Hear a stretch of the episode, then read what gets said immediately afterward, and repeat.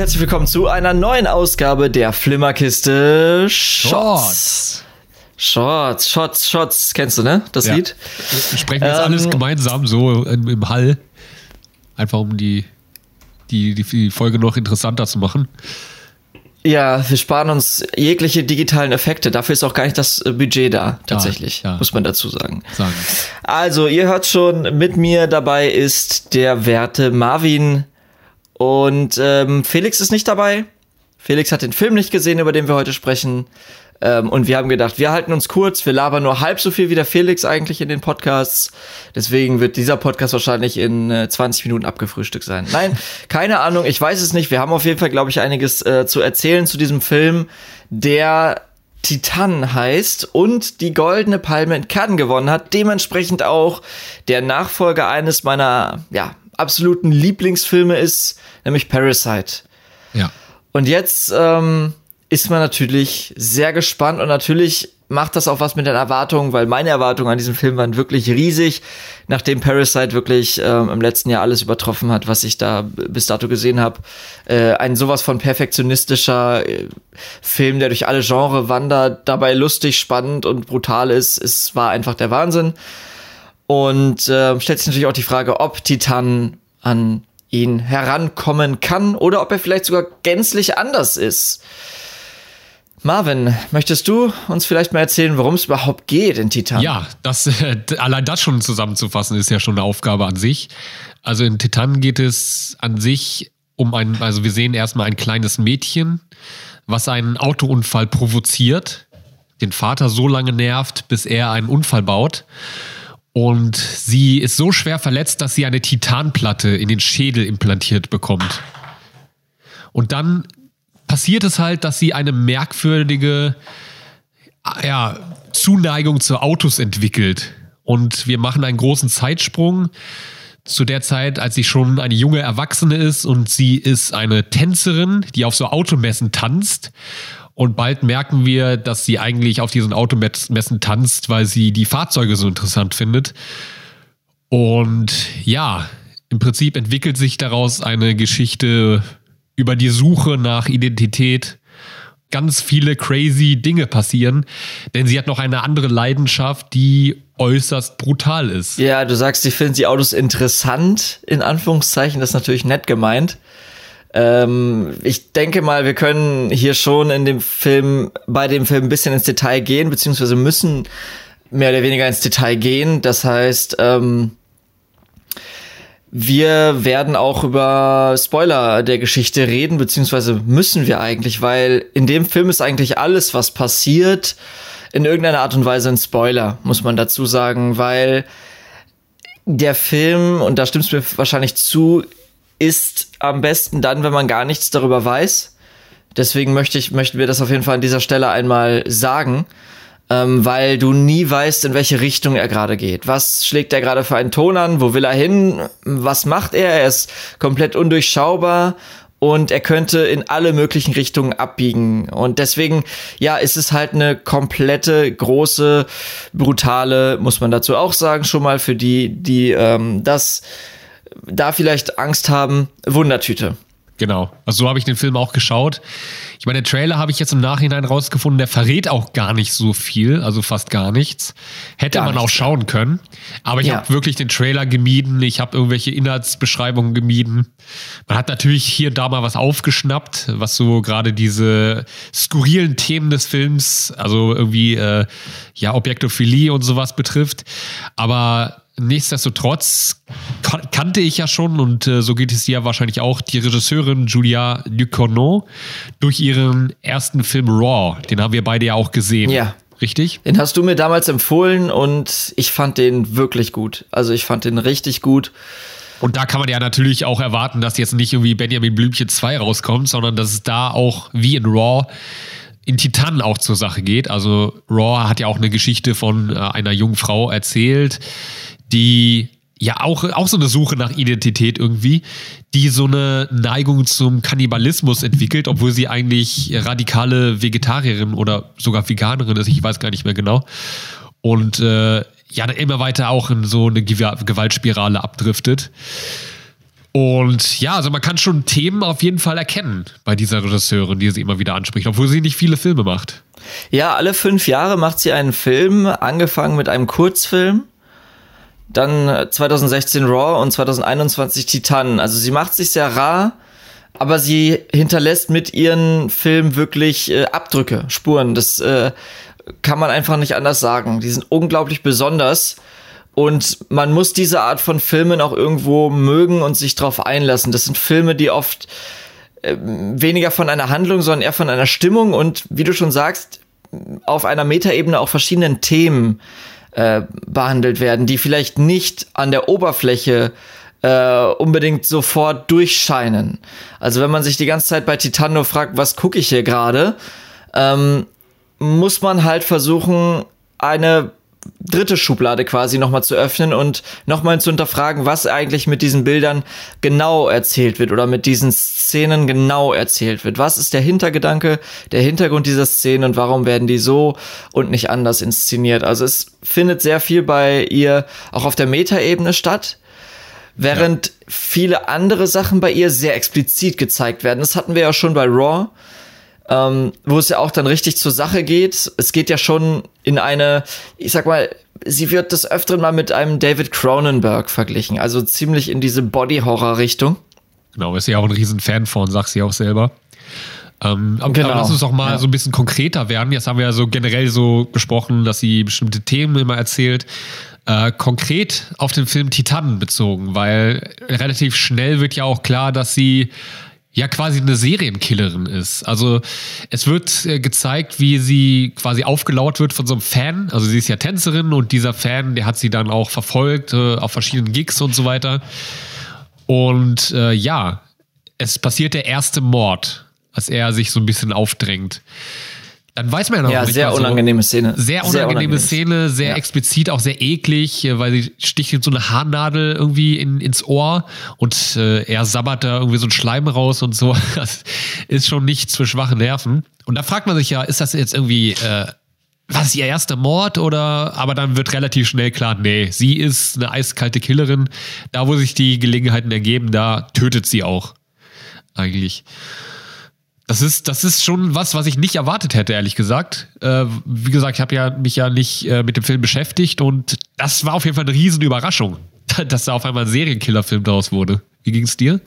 Ging mir ähnlich. Ähm, vor allem, und das, das sei jetzt auch nochmal gesagt, ab jetzt wird hier wirklich ähm, auch gespoilert für diejenigen, die ähm, ja, den Film noch nicht gesehen haben, wäre vielleicht jetzt auch wirklich hier ein Punkt, wo man sagen könnte, okay, wenn ihr mit den Sachen, die wir angesprochen haben, wenn ihr da irgendwie euch jetzt angefixt fühlt, ähm, schaut euch mal vielleicht wirklich den Trailer an, der verrät nichts, da bekommt ihr auf jeden Fall schon mal einen Eindruck von, den, von der visuellen Stimmung des Films. Dann äh, schaut ihn euch an, ähm, wenn ihr einen starken Magen habt, weil die erste Hälfte, über die wir jetzt auch sprechen, im weiteren Verlauf ist sehr hart. Und ähm, genau, das sei jetzt nochmal gesagt, wir gehen ab jetzt auch ins Detail. Ja, äh, also ich habe damit nicht gerechnet. Vor allem habe ich nicht damit gerechnet, dass es eigentlich so gut wie keine Beweggründe gibt. Normalerweise werden ja solche Taten oder solche Art von Figuren immer irgendwo auch gerechtfertigt, in Anführungszeichen. Das passiert hier nicht und ähm, das hat mich sehr verwirrt, muss ich dazu sagen, ähm, weil es wirklich so bei mir war, okay, beim ersten Mod, ich konnte es irgendwie verstehen. Also ich hatte, ich hatte so, okay, ich, ich verstehe, wo du herkommst und ich kann deine Wut und deine innere Aggression verstehen. Und du hast dich, äh, du hast dir vielleicht in dieser Situation auch nicht anders zu helfen gewusst, als jetzt eben ähm, das zu tun, was du getan hast. Also man kann es noch als Notwehr abstempeln ja, genau, irgendwo. Genau. Also zumindest habe ich es bei mir so abgestempelt. Dann aber im weiteren Verlauf ähm, ist es ja wirklich so, sie lernt ein, ein, ein Mädchen kennen, zu dem sie auch eine sexuelle Anziehung hat äh, mit dem sie auch eigentlich eine gute Zeit hat. Und plötzlich, ähm, ja, ermordet sie sie auf brutalste Art und Weise. Und ich war in dem Moment wirklich, ähm, ich wusste nicht wohin mit mir, weil es war, es hat mich sprachlos gemacht. Es ja. war so, warum? genau. Warum? Ich habe wirklich, ich glaube, ich habe vor mir hingeflüstert so, what? Warum? Hä? Ich, ich check's nicht. Was, was passiert hier gerade? es war doch alles gut. Ich, ich weiß nicht. Und ich war so komplett, ähm, ich wusste gar nicht mehr, wohin mit mir. Und ab dem Punkt war der Film auch für mich okay. Ich habe keine Ahnung mehr, was hier jetzt gerade passiert. Ja, genau. Das war auch ziemlich clever, dass sie diesen ersten Mord halt so gestaltet hat mit Beweggründen.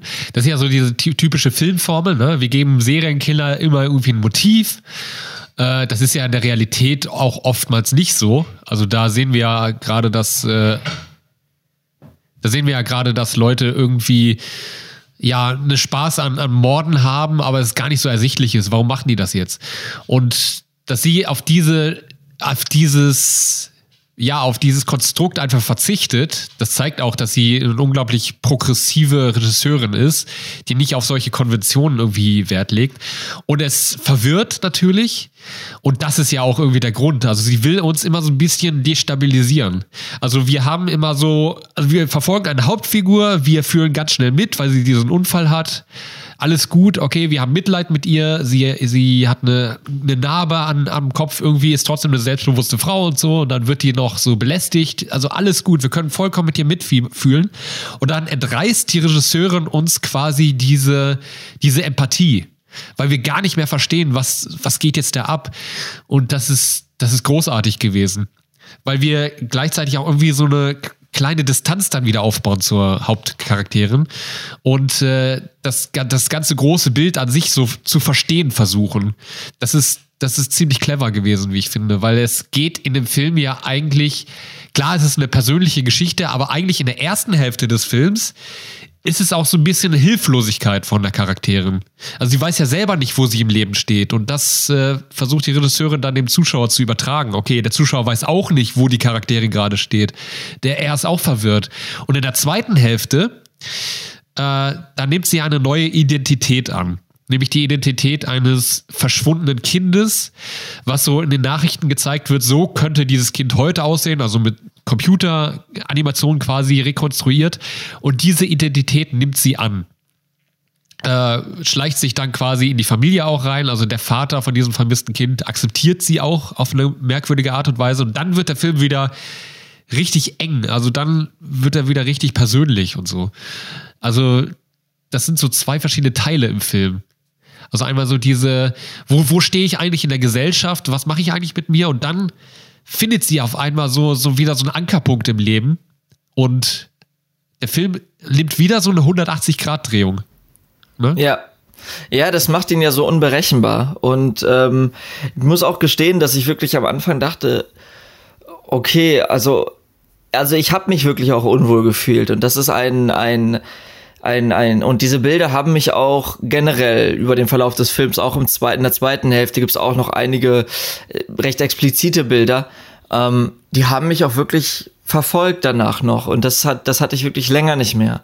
Ich weiß nicht, wie es dir da ging, weil, ähm, also wir haben ja auch schon einige harte Filme auch zusammengeschaut, irgendwie seien es so Sachen wie I Saw the Devil oder sowas, die ja auch schon wirklich hart sind. Ich hatte aber das Gefühl, dass Titan nicht unbedingt ähm, blutiger war, ja. aber die Art und Weise, wie die Gewalt gezeigt wurde, hat sich noch mehr eingebrannt. Es hat noch mehr wehgetan irgendwo. Ja. Es war etwas verstörender ähm, auf eine Art und Weise. Wie ging es dir denn, was, was das anging? Ja, die Regisseurin, sie versteht einfach, was was weh tut. Also so, so doof das klingt, aber so diese Szenen, wo, wo sich zum Beispiel die Nase bricht an, Waschbecken. Da war es im Kino, also das Kino war relativ voll, war ein ganz kleines Kino, aber da hat man schon so gemerkt, dass die alle so, oh, ah, oh. Oder auch mit Nippeln. Also da gibt es mehrere Szenen, wo irgendwie Nippel langgezogen werden oder so oder fast abgerissen werden. Das ist jetzt nicht so ein Gesplättere, dass hier jemand den Kopf abgeschnitten wird, aber sie versteht halt ganz genau, was weh tut. Und was, äh, also zumindest äh, ging es mir so. Irgendwie so gerade Nippel und Nasen, Nasen, wie die da gebrochen werden und so. Das ist, das sind alles so kleine, kleine, fiese, eklige Szenen, die aber ja. auch eine Riesenwirkung haben. Ja, ja, und ganz, ganz fiese kleine Ideen. Ja. Genau, man stumpft ja auch ab, wenn man so einen Film sieht, wie, keine Ahnung, Saw oder so, wo, wo gemetzelt wird ohne Ende. Dann nach ja. zehn, zehn Minuten hat man, ist man irgendwie abgestumpft. Aber hier in diesem Film ist es so, man kriegt ja mal diese Gewaltspitzen und dann wird der Film wieder mal so zehn Minuten wirklich ruhig. Und äh, es geht irgendwie um zwischenmenschliche Sachen. Und dann kommt wieder so eine eklige Szene. Also es ist, also die, die Taktung ist auch gut gelungen in diesem Film. Ja, und wie du schon gesagt hast, wo du Taktung ansprichst, es sind ja wirklich zwei Filmhälften. Also du könntest den Film wirklich in zwei teilen irgendwo, weil es die Struktur ist, ist, ja, es ist, ich finde es interessant, wie sie das, wie sie das gemacht hat, wie sie den Film so erzählt hat und nicht anders in diesen zwei, zwei Hälften, die dann am Ende doch irgendwo zusammenfinden. Aber trotzdem hatte ich irgendwie das Gefühl, ich habe zwei verschiedene Filme irgendwo auch gesehen, ähm, während ich das geguckt habe. Ja, das läuft natürlich am Ende, also während des Films ist man schon verwirrt, da gebe ich dir recht. Ja. So, so nachher, ja. nachher denkt man sich, okay, das hat voll Sinn gemacht. Also es war irgendwie, äh, als sie diese neue Identität annimmt, äh, beginnt ja diese Suche nach sich selbst so quasi von neuem irgendwie. Ja. Weil wenn der Film die ganze Zeit nur diese erste Hälfte gewesen wäre, dann wäre es auch irgendwann ausgelutscht gewesen. Also man hat schon gemerkt, so dass der, dass der Story Drive, der brauchte irgendwann mal so neue, frische, äh, ja, neue, frische Motoren quasi um die Story ja. am Laufen zu halten. Und das, wie gesagt, die, die Regisseurin, die das ja auch geschrieben hat, äh, die versteht einfach diese Mechanismen wunderbar, finde ich. So, wann, wann ist es wirklich an der Zeit, neue Sachen zu etablieren in der Story? Wann muss ein Charakter auch mal neue Wege gehen und so, dass der Film wirklich äh, einen Drive hat und so, dass es und wo wir gerade bei Drive sind, äh, das große ja, das, das große, äh, skurrile Thema des Films, was ja auch viele provoziert hat, ist ja natürlich ja. dieses traumartige Szene, wo sie Sex mit einem Auto hat äh, und von diesem augenscheinlich auch schwanger wird. Genau. Und ja, das, das, das ist auch wieder clever gemacht. Also man, man sieht, also sie ist offensichtlich, hat sie keine sexuelle Anziehung zu Männern, zumindest sehen wir das nicht. Das heißt, dieses Kind kann eigentlich, so wie wir das sehen, nicht von einem Mann gekommen sein. Und trotzdem ist sie schwanger. Und das ist auch so eine Riesenverwirrung. So, man denkt sich, ja, da kann ja nicht sein, dass sie jetzt irgendwie vom Auto schwanger ist und äh, es kommt da noch es was ist raus. immer noch absurd, darüber so zu sprechen. Es genau, also ich habe mir die ganze Zeit so gedacht, so, ja, kommt jetzt irgendwie raus, dass sie vergewaltigt wurde oder was auch immer, weißt du? Aber das ja. passiert halt nicht. Traumata. Genau, visualisierte Traumata, die vielleicht gar nicht da sind, weil genau. ähm, sie versteckt ja auch über den ganzen Film ihre, ihre, ihre Schwangerschaft, über den ganzen Film. Deswegen habe ich gedacht, es geht wirklich in eine psychologische Richtung. Das ist wirklich, das ist gar nicht so existiert. Das ist irgendwie ein verdrängtes Traumata ist, was sie nur sehen kann. Ja. Aber auch das wird ja dann aufgelöst. Es wird nicht alles aufgelöst. Also man darf nicht mit der Erwartung rangehen, irgendwie dass am Ende, okay, jetzt kommt noch mal so ein Monolog, wo quasi erklärt wird, so wie war das. Das passiert in diesem Film einfach nicht. Also man muss ja vieles selbst zusammenreimen quasi. Ja. So, und das, das ist auch, also der Film hat bei mir lange nachgewirkt. Und ich habe äh, drüber nachgedacht und äh, Szenen sind mir wieder in den Kopf gekommen. Und ich habe auch nach dem Film, also irgendwie so ein paar Stunden nach dem Film auch noch mal so neue Erkenntnisse gehabt. So, wo ich gedacht habe, ja, es geht um Identität. Also auch um Geschlechtsidentität natürlich, auch um so Identität innerhalb der Gesellschaft. Äh, was ist Familie? Was ist sexuelle Identität? Identität? Das kommt ja alles in diesem Film, sind ja klare Themen. Ja. Irgendwie. Und das, das ist ja. so cool gewesen, einen neuen Weg zu finden, mit diesen Themen irgendwie umzugehen. Auf eine künstlerische, brachiale Art und Weise, ja. die, die natürlich provoziert, aber die einen Schlag in die Fresse. ist. Und Kunst, also Film muss ja auch manchmal wirklich hart irgendwie mit einem Knüppel kommen und dir das ins Gesicht hauen. Weil, ja. wie soll man das in, heut, in der heutigen Zeit ist man halt abgestumpft. Es ist nicht so wie in den 70er Jahren, wo noch irgendwie, ja, man hat so halb irgendwie so ein bisschen Blut gesehen und die Leute waren schockiert. Nee, das ist, heutzutage ist man abgestumpft. Und wenn man so eine brachiale Message irgendwie bringen will, dann muss man auch brachiale Bilder zeigen. Das verstehe ich schon. Ja, äh, ich kann dir da wirklich, wirklich zustimmen. Ich, es ist auch ein Film, der, der bei mir auch gewachsen ist, umso mehr ich darüber nachgedacht habe, der mich auch nicht losgelassen hat. Ich muss auch zugeben, ich hatte tatsächlich in derselben Nacht, äh, wo ich den Film geguckt habe, tatsächlich auch Albträume, wo mir Bilder von diesem Film wieder in den Kopf kamen. Ja. Also der Film hat mich wirklich nachhaltig beschäftigt und ähm, ich weiß auch nicht, ob ich den noch mal sehen werde. das, das weiß ich nicht, weil irgendwie ist es, glaube ich, kein Film, den man sich dann nochmal anguckt. Das ist ein Film, der steht für sich, der, der ist einmal gesehen und dann ist der eingebrannt. Der, der, der, ja. du, du hast eigentlich, du brauchst ihn gar nicht noch einmal zu sehen irgendwie. Natürlich kannst du dich den auch noch mal gucken, um dann halt zu gucken, okay, was kann ich hier noch für Zwischentöne finden? Was, was lässt sich hier noch entdecken? Weil man muss wirklich sagen, der Film ist visuell auch wirklich toll, obwohl er kein Mega-Budget hat. Das war aber auch schon bei Raw der Fall. Ähm, er ist schauspielerisch unglaublich mutig. Agatha Roussel muss man hier mal sagen, die hier Alexia beziehungsweise Adrian spielt. Das ist ihr erster Film. Die hat vorher ja, Kurzfilme gedreht und sie wollte, sie hat Julia Ducournau ähm, sehr, sehr bewundert und hat ihr einen Brief geschrieben, wie sehr sie ihre Werke bewundert und sie als Person und das hat ähm, sie dann äh, so überzeugt von, von sich, dass sie halt ihr das zugetraut hat, diese Rolle zu spielen. Und das ist ja natürlich auch durch ihr androgynes Erscheinen äh, wahrscheinlich ein, ein Pluspunkt. Aber was sie hier spielt und was sie hier abreißt, ist, ist unfassbar. Also das ja. ist unfassbar mutig, was, was sie da macht. Aber auch für Vincent Linden, der Vincent spielt, also ihren späteren Ziehvater oder seinen späteren ja. Ziehvater. Es ist eine sehr intensive Darstellung, eine sehr intensive Leistung.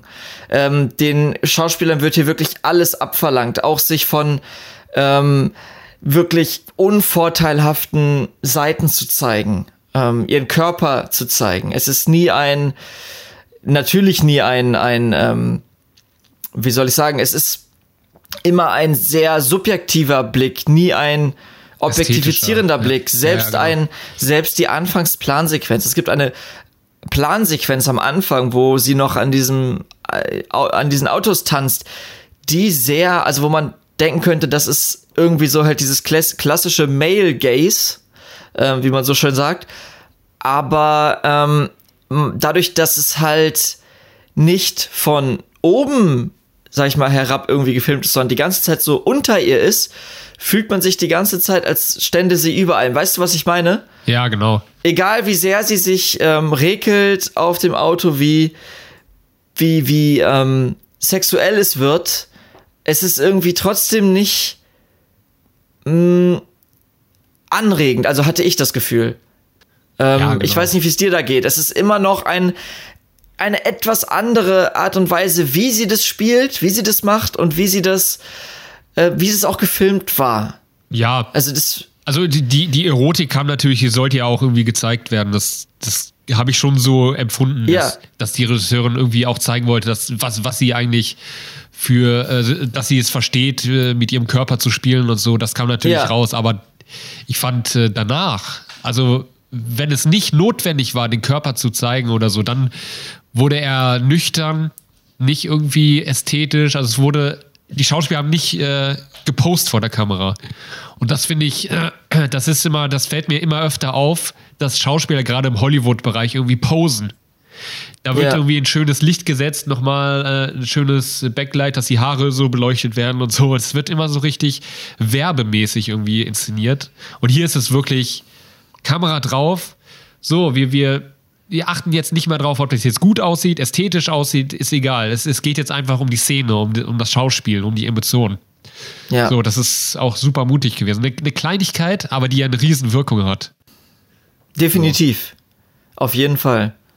Der Körper oder auch die Schwangerschaft wird ja auch wie so ein, ja, wie wird das dargestellt? Es ist. Ja, ja ihr Körper äh, ist ihr Antagonist quasi im, im Laufe ja, des Films. Ja, weil sie, sie genau. zerstört ihn ja auch. Also sie zerstört ja auch ihr Gesicht und so, äh, bricht sich die Nase, sticht sich in den Bauch und so. Also ihr eigener Körper wird ja Antagonist. Und da, da hat man wieder die Brücke irgendwie zu, natürlich, wenn man sich vorstellt, irgendwie, äh, wie Transsexuelle sich fühlen müssen, äh, hört man ja immer wieder, dass sie auch denken, irgendwie, ja, scheiße, ich bin im falschen Körper und eigentlich hasse ich meinen Körper, so wie er ist. Ja. Und das ist ja auch wieder so, so ein Ansetzungspunkt, wo man interpretieren kann. Es ist, es ist wirklich ein Film, über den ja, über den man einfach viel, viel reden kann, der, der echt ähm, einfach sehr besonders ist. Natürlich muss man halt irgendwo einen, einen Fable haben für Arthouse-Film ja. in diesem Bereich und äh, man muss sich da auch rantrauen. Man muss sich da wirklich rantrauen, sage ich ganz ehrlich, aber irgendwie ist, ist er auch auf eine merkwürdige Art und Weise irgendwie belohnen, finde ich, wenn man sich dran traut. Weißt du, was ich meine? Ja, genau. Es gibt ja auch diese Szene, eine Szene, die ich auch ganz toll fand, ist die Szene, wo ähm, sie arbeitet ja als Feuerwehrmann für, für, ihr, für Vincent und dann gibt es eine Party und die, dort soll sie dann tanzen. Und sie steigt auf eines der Feuerwehrautos und tanzt auf eine, auf ihre Art und Weise, wie sie sich gerade wohlfühlt. Und das stößt auch bei allen anderen in der, in der Crew zu, ähm, ähm, zu Verwirrung. Also zu der gleichen Verwirrung, zu diesem, was, wer ist sie jetzt? Was, äh, warum ist sie so? Warum tanzt sie so, wie sie es tut? Warum, ja, warum fühlt es sich alles so fremd an? Ja. Genau, ja. Ja, das war eine herrliche Szene, wo auch immer wieder äh, so ein bisschen Humor auch rauskam, ne? Definitiv. Also, es war auch echt lustig. Ja, ja, also allein die Reaktionen waren ja, sehr ja. lustig. Genau. Ja. Ja, ich glaube, so im Großen und Ganzen ist unsere Meinung deutlich geworden. Wir finden den Film gut. Ja, ich finde den, ich den gut. Ich muss aber auch sagen, das muss ich auch dazu sagen, ich fand Raw halt insgesamt etwas stärker. Ah ja, okay. Ähm, ja, Raw hat mir insgesamt etwas besser gefallen als Titan, weil er auch etwas mehr Zugang hatte und ähm, ich mit diesem brutalen Ansatz von Coming of Age irgendwie sehr viel anfangen konnte. Mhm. Äh, dieser quasi umgekehrte Coming of Age Entwicklungsabschnitt hat mir sehr gut gefallen. Ähm, trotz, nichtsdestotrotz fand ich Titan auch sehr gut und werde ähm, Julia Ducournau auf